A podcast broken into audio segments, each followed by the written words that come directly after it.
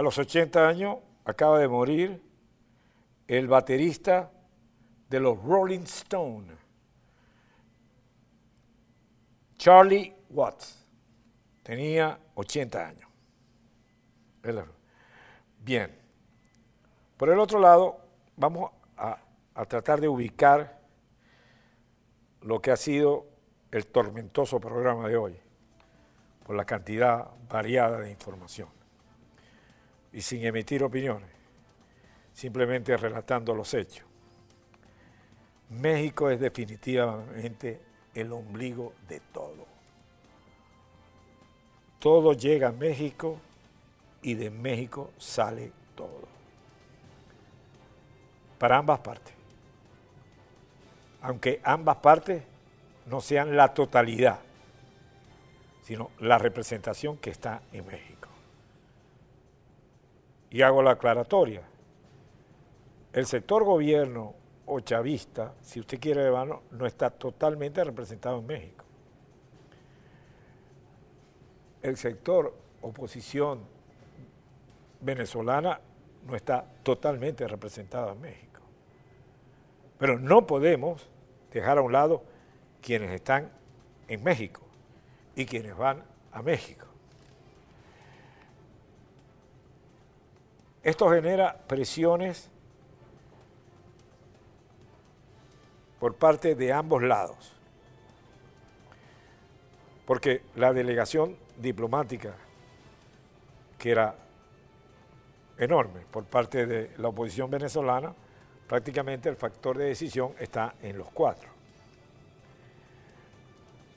Y no se dice, pero se piensa y se habla del final del interinato que está en juego en este momento.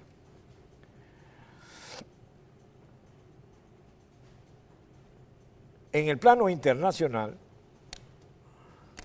los Estados Unidos no es que está distraído, está abocado a tratar de resolver el tema Afganistán desde el punto de vista de seguridad.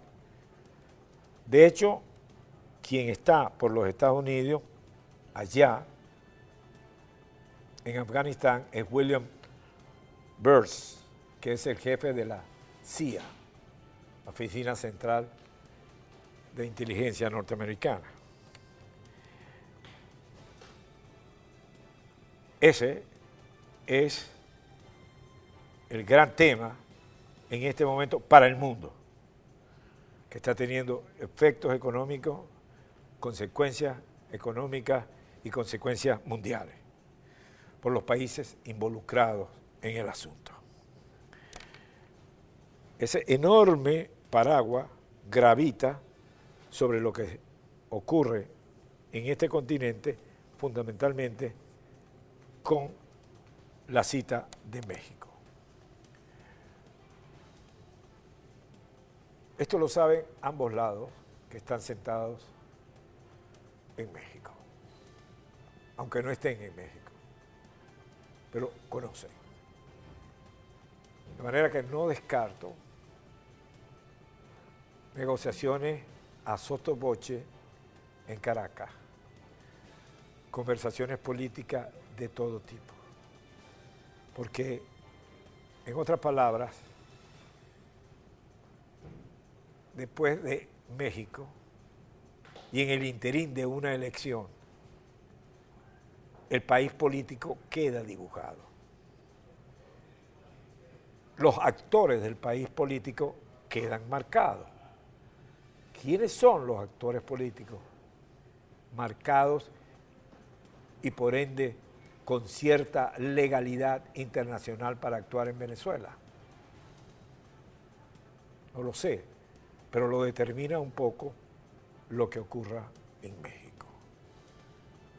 Ahora, en circunstancias normales podríamos pensar una negociación, quién sabe, más serena, pero con la nube negra de Afganistán se complica.